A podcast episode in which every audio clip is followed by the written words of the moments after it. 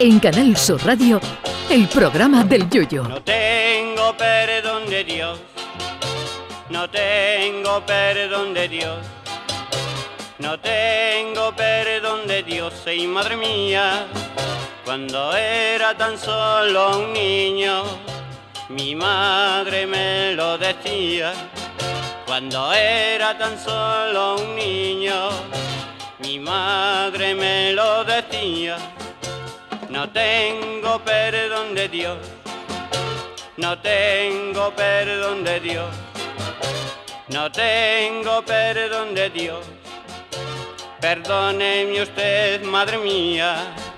Las redes sociales en ocasiones están llenas de gremlins, trolls y carajotes en general también tienen un hueco para cosas divertidas. En las últimas horas se ha viralizado el vídeo de un husky siberiano que ladra con acento italiano, respondiendo a las órdenes de su dueña italiana. Y esto me ha llevado a preguntarme si un pastor alemán ladra en el idioma de Beckenbauer, si un pequinés ladra en chino mandarín o si un pastor belga te podría decir dónde se esconde Puigdemont.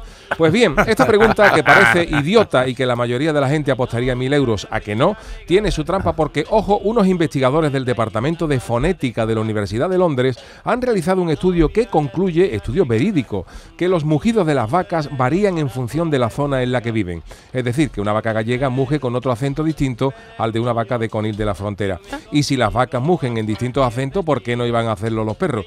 Si el estudio es verídico, como los casos de Paco Gandía, para saber si un restaurante sirve ternera gallega ya no hará falta preguntarle al metre, sino directamente a la vaca. Si el animal muge con un acento que mezcla el de Luz Casal, Rosalía de Castro y el de Iago Aspas, no hay duda, la ternera es gallega al 100%. El estudio de los investigadores fonéticos dice que las variaciones en la pronunciación de los animales se deben al contacto con sus dueños, de forma que cuanto más cerca estén de ellos, más fácil les resulta coger el acento.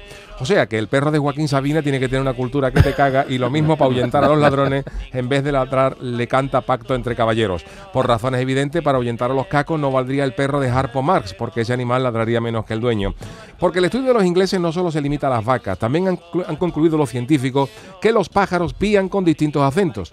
Así pues, el canario de Canarias se distingue porque dice muyayo y guagua en sus silbidos, mientras que el canario chungo de Balcón de Cádiz te puede silbar como mucho algún paso doble de Martínez Ares o de Paco Alba. Y visto y sabido que las vacas mugen con distintos acentos, me pregunto, ¿de qué hablarán las vacas cuando están en corrillo? De por qué se ríe la vaca que ríe con la de mierda que hay en un establo, de lo bueno que está el toro de Osborne.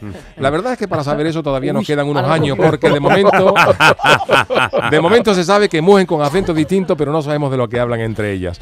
El momento en que los animales puedan hablar será tremendo para la humanidad, con esos cochinos avisándose unos a otros para defenderse cuando se acerca el día de la matanza, o con un sindicato de pavos llamando a la huelga general cuando se acerca la Navidad pidiendo amnistía. Miedo me dan estas cosas. Menos mal que yo ya no tengo perro, porque si ese animal viviera ese animal me ha visto viendo los partidos del Cádiz y no me quiero ni imaginar los borderíos y tacos que sería capaz de reproducir mi husky quillo que iba a dejar en Braga al husky italiano. Yo, mientras que no me denuncie un bogavante, me conformo. Ay, mi velero, velero mío, Canal Sur Radio. llévame contigo a la orilla del río. El programa del Yoyo.